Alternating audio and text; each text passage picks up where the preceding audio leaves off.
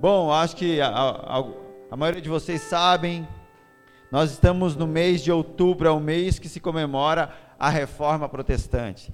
E nós estamos numa série de cinco ministrações nesse mês sobre a reforma.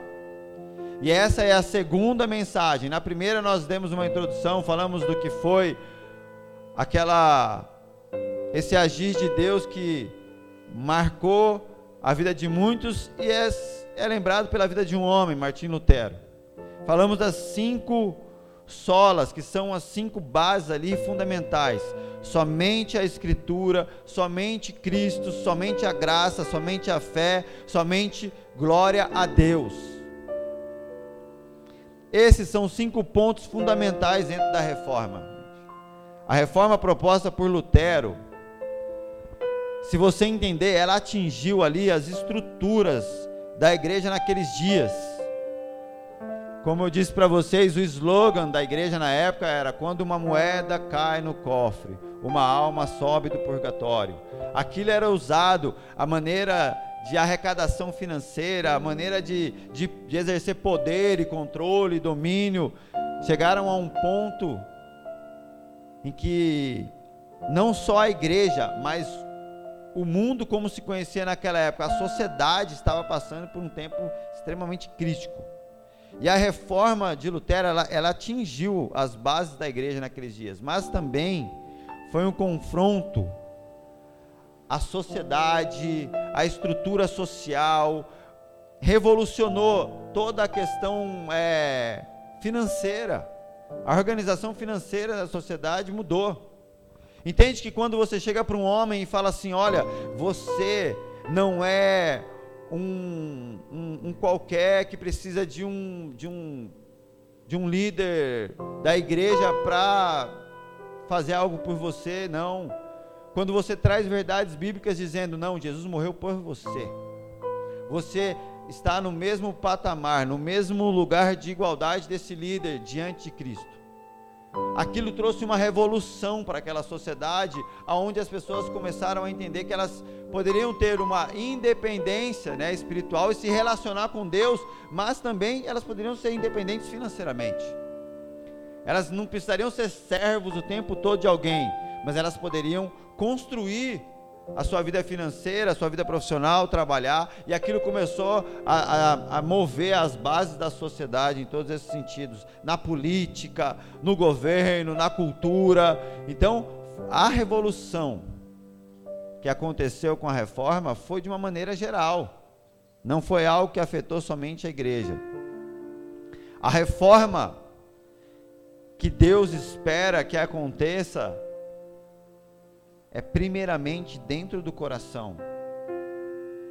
É, entende que algo que começou ali, com 95 teses colocadas na, na porta ali daquele lugar, representando algo para acontecer na igreja, sai da igreja para abalar toda a estrutura da sociedade. Da mesma forma, essa reforma, quando Deus consegue colocar aquilo que é dele em nosso coração, vai transbordar para o seu exterior, vai afetar a sua família, vai afetar o seu emprego, vai afetar a sua, a, a, a sua maneira de pensar, a sua maneira de se relacionar com as finanças, os seus relacionamentos, as suas amizades. Essa é a reforma que Deus deseja que aconteça em cada um de nós. Para que, que serve uma reforma? A gente tem que pensar nisso. Gente, vou tomar como exemplo essa reforma aqui, por exemplo. Entende que quando nós estamos falando de uma reforma de Deus no nosso coração, de Deus preparar um lugar para o Espírito Santo se manifestar com liberdade, nada acontece se não houver realmente renúncias, esforços, desprendimentos para fazer isso aqui, nós ralamos, gente. Você não tem ideia. O pessoal que está envolvido na obra, glória a Deus, tem os homens que estão aí se dedicando, aí carregando carriola, carregando pedra, areia. É, é, as mulheres estão vindo limpar aqui para depois ter culto no outro dia.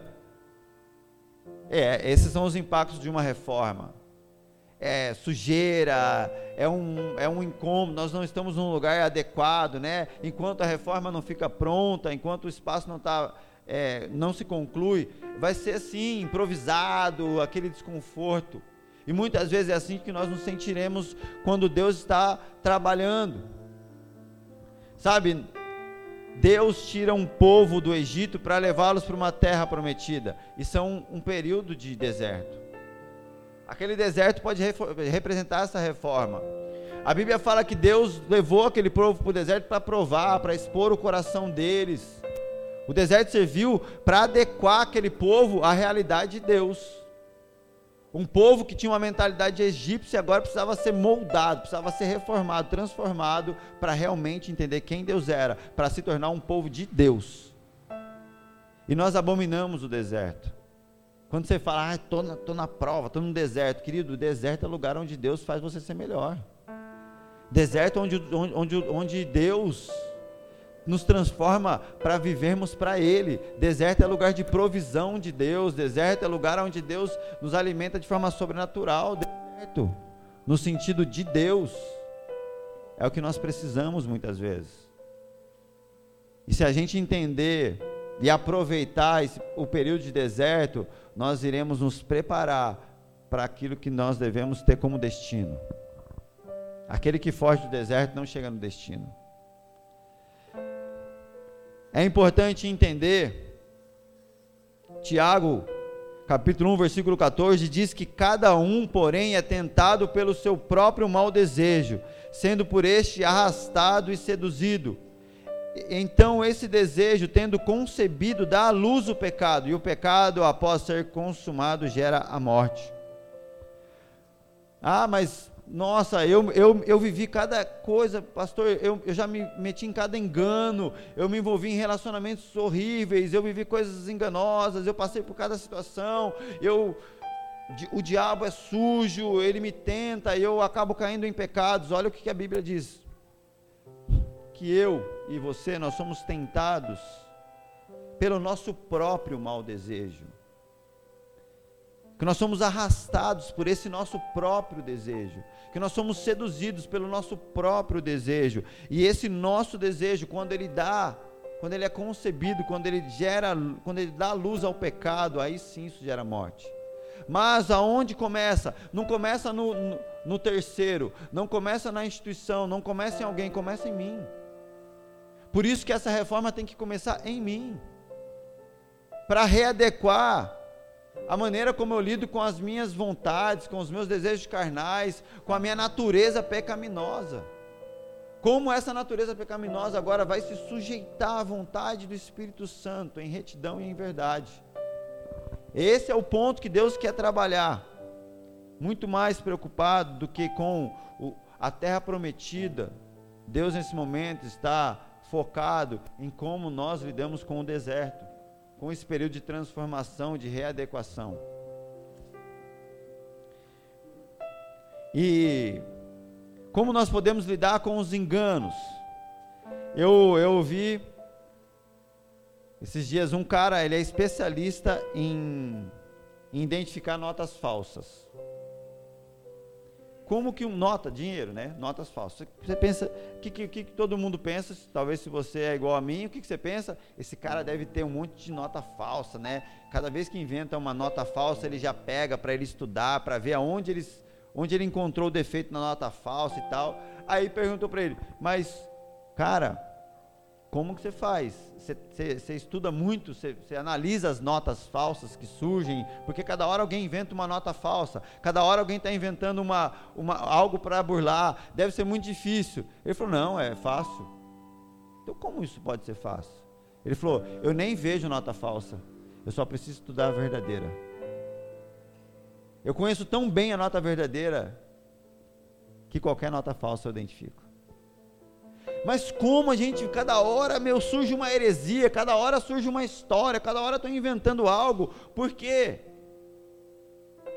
Na verdade, quando você vê, não há nada de novo debaixo do céu, mas, mas a roupagem se torna diferente para trazer você para te desviar da palavra, para te confundir, para aí agora, vou, pô, vou fazer agora a super produtividade, você tem que ser produtivo, cara, você tem que ter muitos seguidores no Instagram, antes não tinha isso. mas agora tem. E aí você vai se enveredar por esse negócio de superprodutividade, de ser alguém que tem muitos likes, que tem não sei o quê. O que, que Deus espera?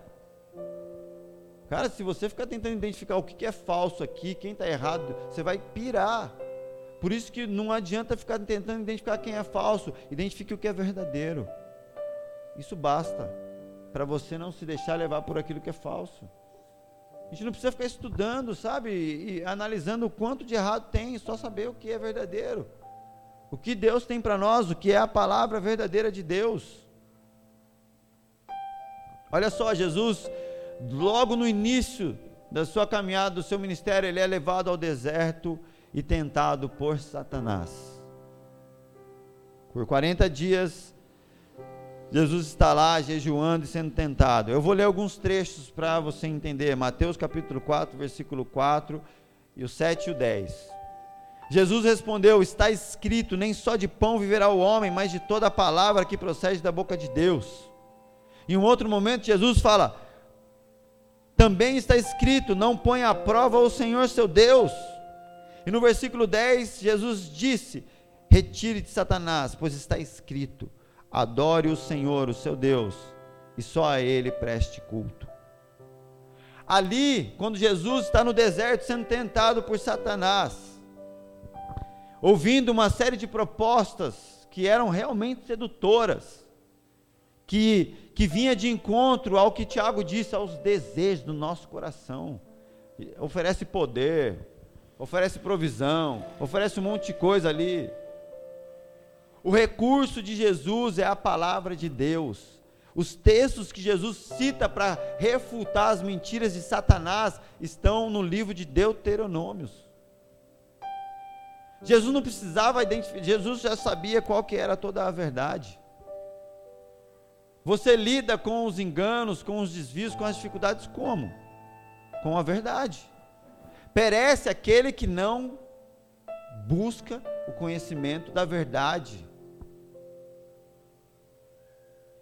E hoje, nós vamos falar de um dos pontos da reforma que foi o primeiro, que é somente a Escritura. João capítulo 8, versículo 28. Então Jesus disse: Quando vocês levantarem o filho do homem, saberão que eu sou, e que nada faço de mim mesmo, mas falo exatamente o que o Pai me ensinou. Aquele que me enviou está comigo. Ele não me deixou sozinho, pois sempre faço o que me agrada. Tendo dito essas coisas, muitos creram nele.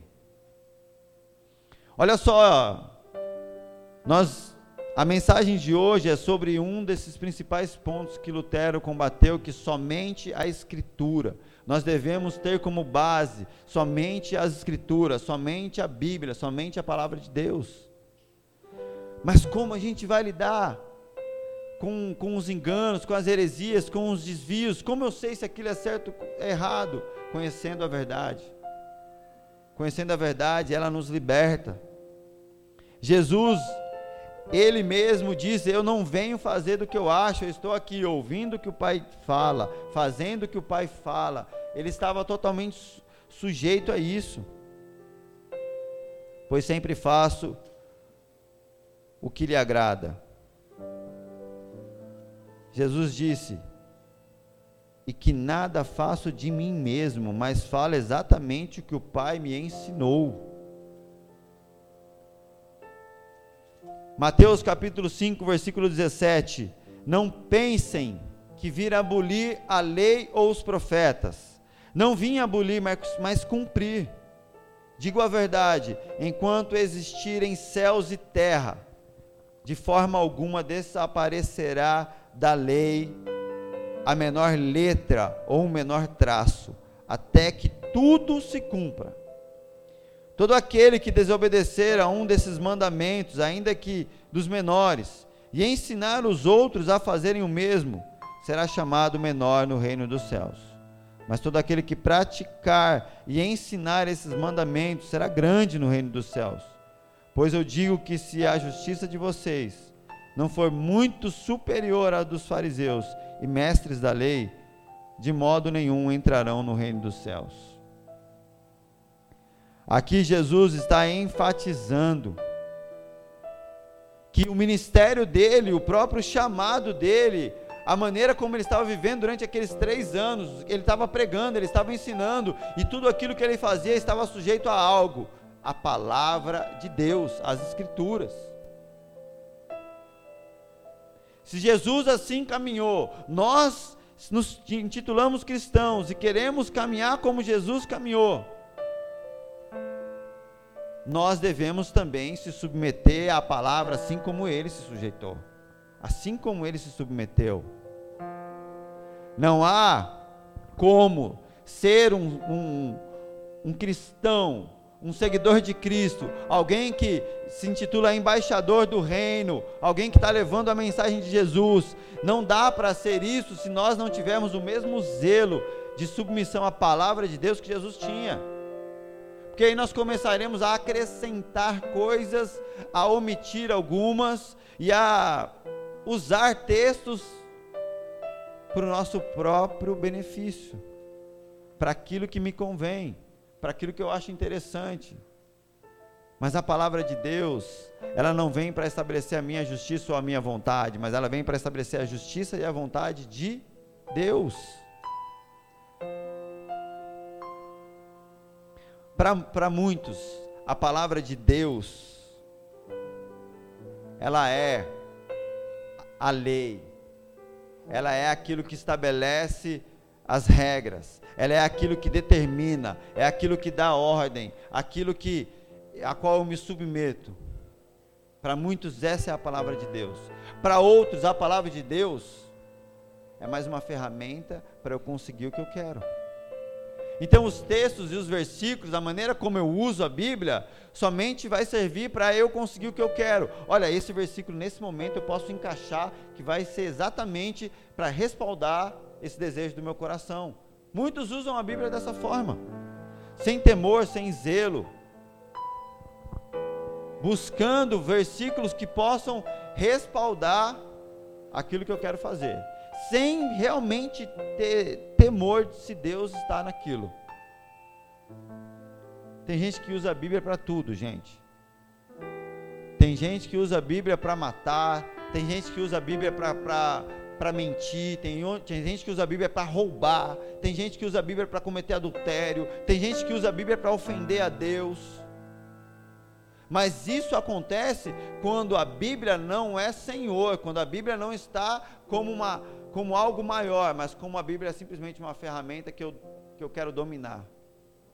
Entende uma coisa? A palavra de Deus me domina, eu não domino ela. A palavra de Deus que diz o que eu tenho e o que eu não tenho que fazer. Não sou eu que digo o que fazer usando a palavra. Está tá confuso ou está claro para vocês aí? Se está claro, eu falo assim, amém. Glória a Deus. Jesus, no João 17, 14, diz assim: ó, dê-lhes a tua palavra. Nesse momento, ele está orando por nós, está orando pela igreja. E ele fala: dê-lhes a tua palavra, e o mundo os, os odiou, pois eles não são do mundo, como eu também não sou. Não rogo que os tire do mundo, mas que os proteja do maligno. Eles não são do mundo, como eu também não sou. Santifica-os na verdade. A tua palavra é a verdade. Assim como me enviastes ao mundo, eu os enviei. Em favor deles eu me santifico, para que também eles sejam santificados pela verdade. Aqui Jesus ele está orando ao Pai por nós, pela igreja que que iria acontecer, pela igreja Sal, por cada um aqui, pelas igrejas que estão por aí, ele está orando e que ele fala: Pai, eu dei-lhes a tua palavra. E quando ele intercede pela, no, pela nossa santificação, ele fala: Pai, santifica-os na tua verdade, a tua verdade é a palavra. Jesus está dizendo: santifica-os, Pai. E a única forma de santificá-los é com a verdade, é com a palavra. A nossa santificação tem a ver com a nossa submissão à palavra de Deus, em caminhar com a verdade. Ninguém é santo por fazer obras sociais. Ninguém se santifica sendo educado ou agradável. nós nos santificamos na medida em que nós nos submetemos, na medida em que a palavra de Deus se torna verdade em nossas práticas, em nossa vida. Santifica-os na verdade, a tua palavra é a verdade. Quando nós falamos de amor,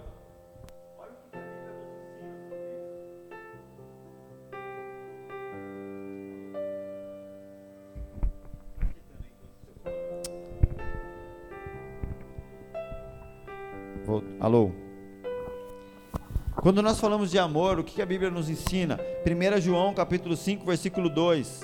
Assim nós sabemos que amamos os filhos de Deus, amando a Deus e obedecendo aos seus mandamentos. Porque nisto consiste o amor a Deus, em obedecer aos seus mandamentos, e os seus mandamentos não são pesados. Entende? Se você se diz amar a Deus, então com certeza você é alguém que se preocupa com a Bíblia, em ler a Bíblia, em conhecer a palavra de Deus, em meditar nela, em entender o que ela está dizendo a teu respeito. Se você se diz amar a Deus, você está preocupado, no bom sentido, né? Preocupado. Você está se importando muito em viver o que a Bíblia diz para que você viva. A Bíblia é o, é o local a qual nós demonstramos o nosso amor a Deus. Quando através dela nós nos submetemos àquilo, nós estamos amando a Deus. Em 1 João, capítulo 2, versículo 3, diz assim: Sabemos que o conhecemos, se obedecemos aos seus mandamentos. Aquele que diz eu o conheço, mas não obedece aos seus mandamentos é mentiroso, e a verdade não está nele. Mas se alguém obedece a sua palavra, nele verdadeiramente o amor de Deus está aperfeiçoado. Dessa forma, sabemos que estamos nele. Quando nós falamos de amor, de amor a Deus, isso está diretamente ligado à sua relação com a palavra de Deus, está diretamente ligado a como nós lidamos com as Escrituras. Existe um texto em Jeremias capítulo 23, versículo 15. O livro do profeta Jeremias é um livro muito peculiar. Se você já leu, fala que o profeta Jeremias é, é o profeta chorão. Jeremias, ele é um cara que ele recebe uma missão de Deus assim, rapaz, cabulosa.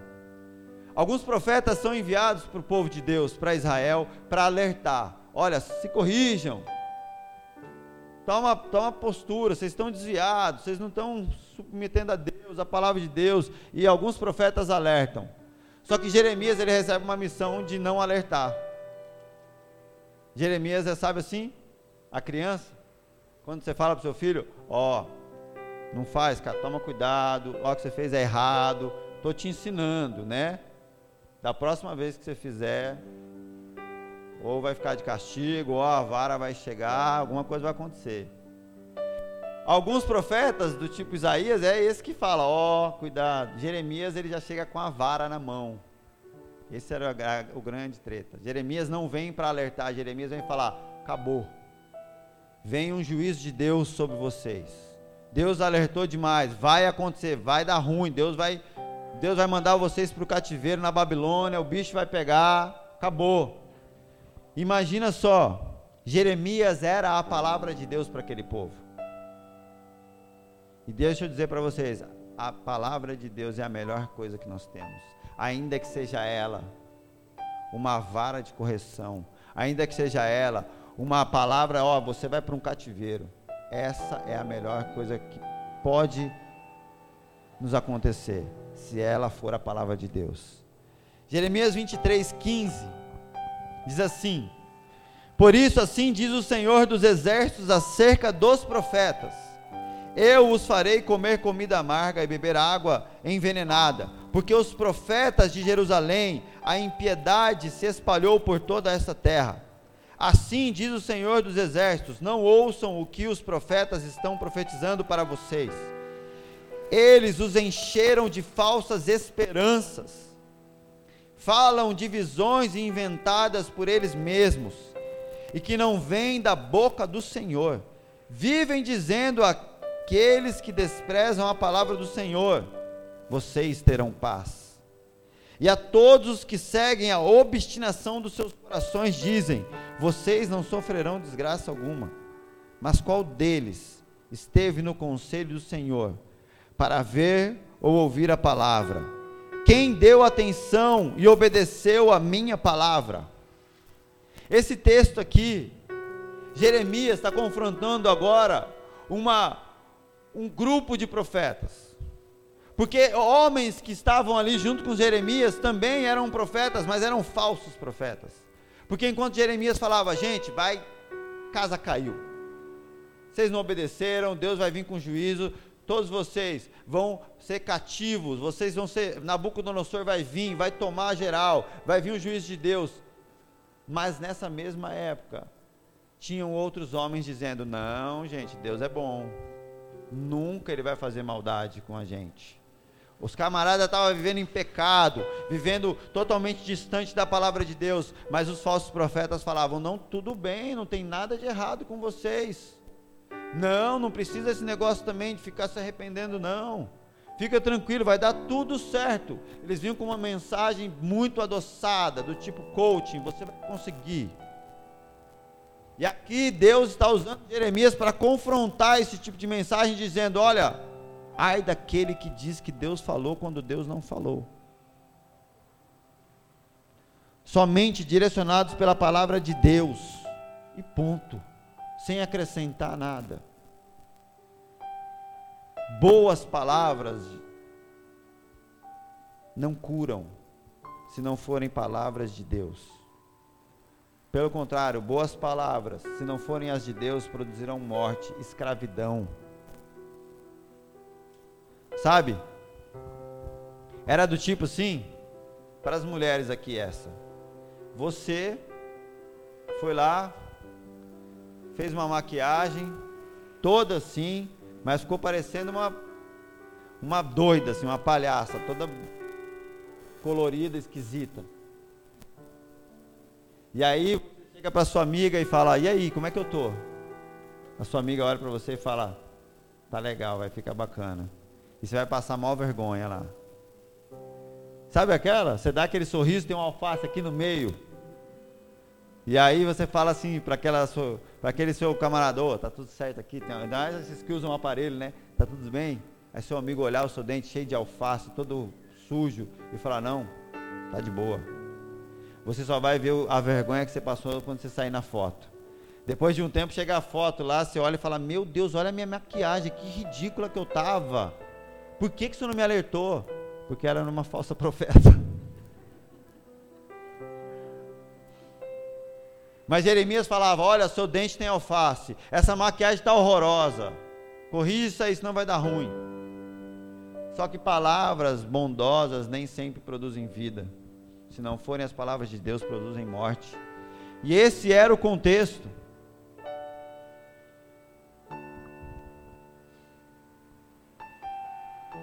Entende que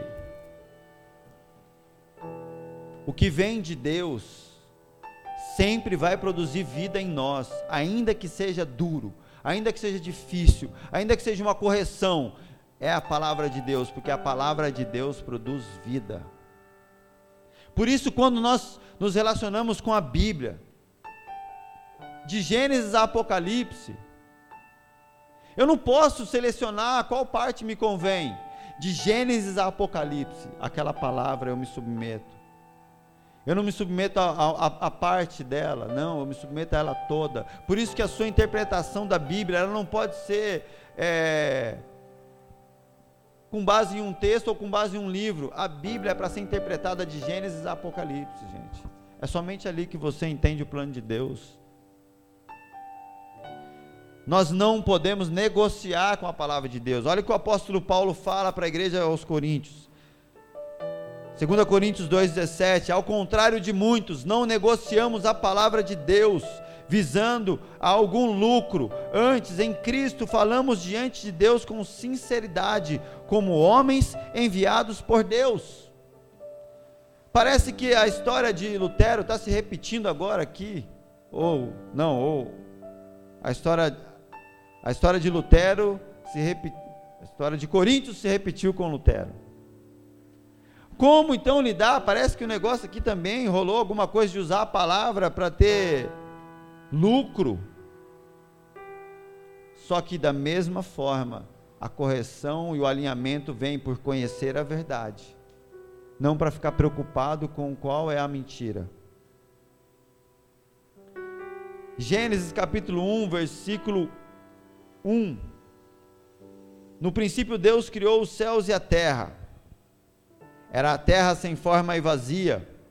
Trevas cobriam a face do abismo, e o Espírito de Deus se movia sobre a face das águas. E disse Deus: haja luz e houve luz. E depois disse Deus: haja entre as águas um firmamento que separe as águas das águas. Eu não vou me estender na leitura desse texto, mas você sabe que até o sétimo dia você vai ouvir que disse Deus. Nós sabemos que aqui a palavra de Deus é o que determinava a criação. Toda vez que Deus falava, toda vez que Deus diz algo, algo é criado. A palavra de Deus é poderosa para produzir vida. A Bíblia que nós temos em nossas mãos, ela começa. Entende uma coisa? Não, não existe coincidência, não é coisa do acaso. Quando você lê o primeiro versículo da sua Bíblia, você vai ver que existia um lugar que estava cobrindo de trevas, era um lugar sem forma, era um lugar vazio. E ele começou a ser organizado. Ele foi tomando forma na medida em que a palavra de Deus era usada para aquilo. Então, como eu espero que a minha vida tenha forma? Como eu espero que, a, que, eu, que, que, a, que o meu ministério, que a minha história tenha forma e vida sem a palavra de Deus? Entende que a, que a, que a preciosidade da palavra de Deus está clara aqui em Gênesis 1. Aqui Deus deixa claro para a gente: não importa o nível das suas trevas, não importa o quão sem forma esteja o seu casamento, a sua vida ou a sua história, a palavra de Deus é suficientemente poderosa para ressignificar isso, para trazer vida, para trazer luz, para produzir aquilo que é necessário. E olha só como que é o trabalhar da palavra de Deus, gente. Diz que Deus ele vai criando, né? Aí ele cria o mar. Aí na sequência o que, que Deus cria? Os peixes lá, os animais aquáticos. Aí você vê que Deus cria, ele, ele estabelece lá a terra, depois ele cria as ervas do campo, as árvores, e aí na sequência ele cria os animais que estariam naquela terra agora. A palavra de Deus, ela, ela trabalha de maneira construtiva em nós. Deus cria o mar antes de criar os peixes, por quê? Cada criação de Deus, através da palavra dele, é uma plataforma para a criação seguinte. A palavra de Deus nos confronta em uma área para estabelecer aquilo que vai servir para receber o que ele vai fazer depois. E essa é a reforma que a palavra de Deus está fazendo em nós. Aquilo que a palavra de Deus está confrontando em você hoje, está criando um ambiente para aquilo que ele vai entregar amanhã. E a palavra de Deus produz vida em nós. Não podia haver peixe se ele não tivesse criado o mar, amém? A palavra de Deus constrói vida em nós. Quem crê nisso? Dá uma salva de palmas a Jesus. Aleluia. Vamos aplaudir com força. Que nós somos gratos ao Senhor, porque Ele nos entregou a palavra dele. Obrigado, Jesus. Obrigado, Senhor. Nós te louvamos pela tua palavra. Aleluia. Olha para a palavra de Deus, olha para a sua Bíblia com esperança, porque ela já nos mostra desde o primeiro versículo, desde as primeiras linhas que estão nela, que não importa as trevas que estejam, deixa a palavra de Deus ser liberada sobre isso, que é o suficiente para mudar. Mas entenda, falsos profetas vão vender uma história mística, de uma transformação imediata. Mas eu, eu aceito correção dentro da Bíblia se você tiver algo para me confrontar no que eu vou te dizer agora. Mas eu não vejo a Bíblia te oferecer uma um, um passe de mágica para a mudança do que você precisa. Mas eu vejo desde Gênesis um processo de construção através da palavra de Deus sobre você. Então, aqueles que querem receber uma oração para mudar o seu destino vão ser frustrados.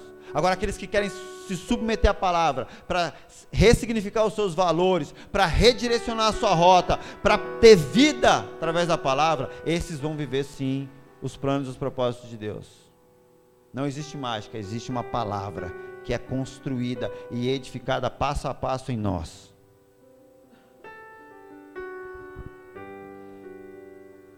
Em João capítulo 1, versículo 1, no princípio era aquele que é a palavra.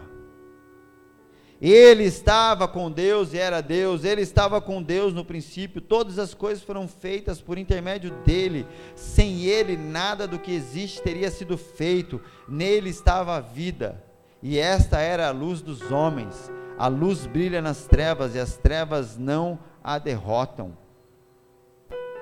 Ele, ele, assim como trouxe, a palavra trouxe luz, a esse mundo em trevas e vazio. O nosso Senhor e Salvador morreu na cruz por nós, Ele é o Verbo, Ele é a palavra e Ele nos ressignificou.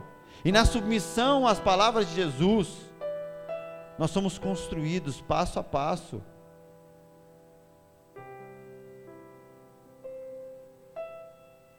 Eu quero encerrar agora trazendo uma palavra para vocês e presta bem atenção no que eu vou falar. Satanás é astuto e as estratégias dele são astutas.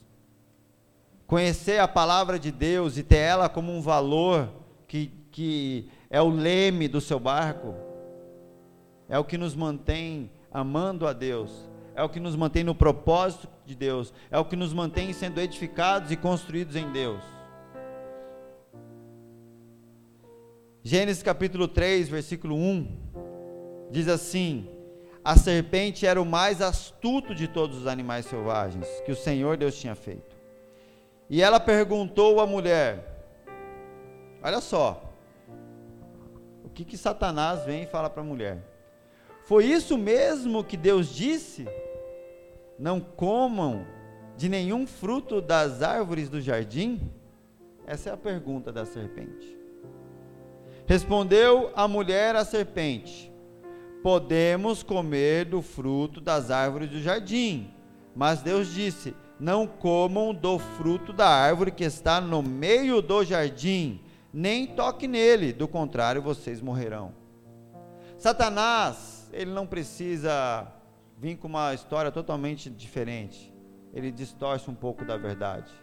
Deus falou: comam de todas as árvores que está no jardim, porém tem uma que vocês não devem comer.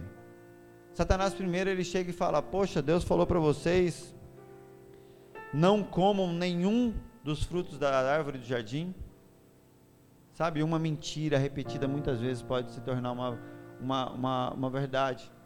E ele já vem lançando uma, uma grande mentira. É, Deus criou tudo, mas não deixou vocês comer nada, né? Aí a mulher fala: Não, ele falou para a gente comer tudo, porém, daquela árvore que está do meio a gente não pode comer. E aí, Satanás volta a dizer à mulher: Certamente vocês não morrerão. Deus sabe que no dia em que dele comerem, seus olhos se abrirão, e vocês, como Deus, serão conhecedores do bem e do mal. Entende uma coisa? Nós vemos que, Satan, que Adão e Eva não morreram literalmente, eles continuaram vivos fisicamente. Satanás ele não trouxe uma grande mentira, ele só distorceu um pouco da verdade. A morte a qual Deus falava é a principal delas, era a morte espiritual. Porque nós não estamos falando de uma morte física aqui. Senão, Adão cairia duro na hora, igual quem come uma, uma, uma fruta envenenada. E a, e a serpente falou: Não, os olhos de vocês vão se abrir. E realmente foi isso que aconteceu. Entende que algumas verdades colocadas em contextos equivocados, colocados em, em, em insubmissão a, a Deus, sabe? podem produzir morte, destruição.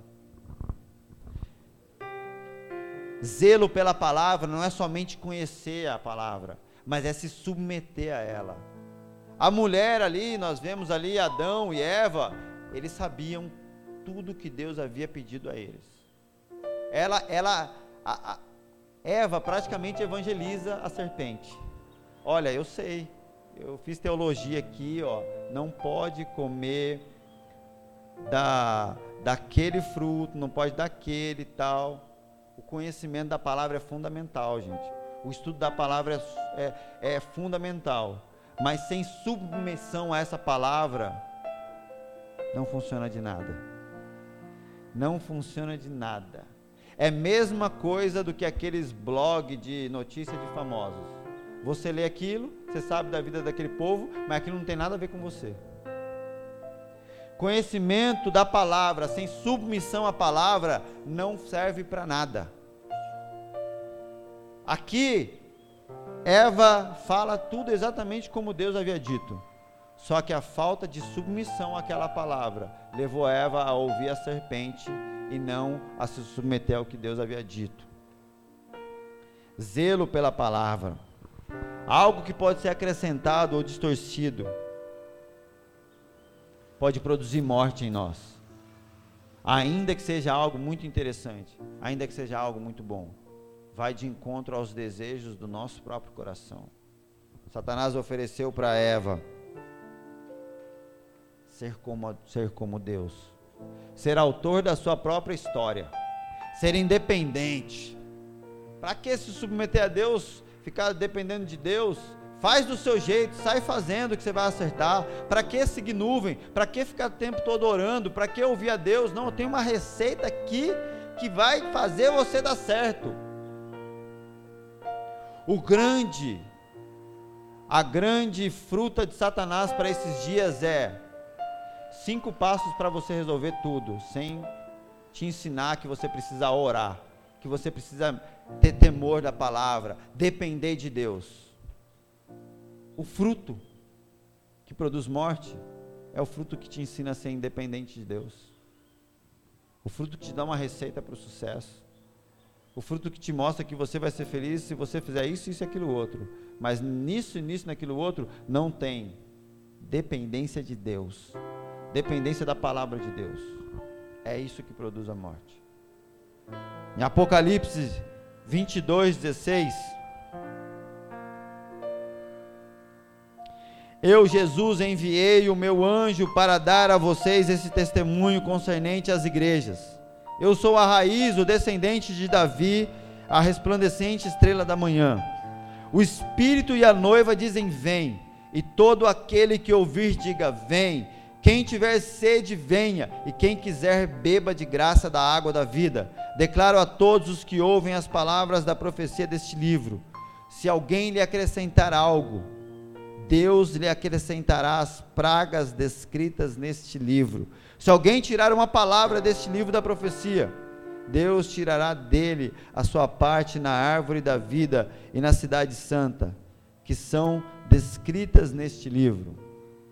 Aqui nós vemos aqui Jesus falando do zelo sobre aquilo que ele falou, sobre aquilo que ele está ensinando, e que não cabe a mim acrescentar nada, não cabe a mim distorcer nada, não cabe a mim é, interpretar nada segundo o meu coração, mas cabe a mim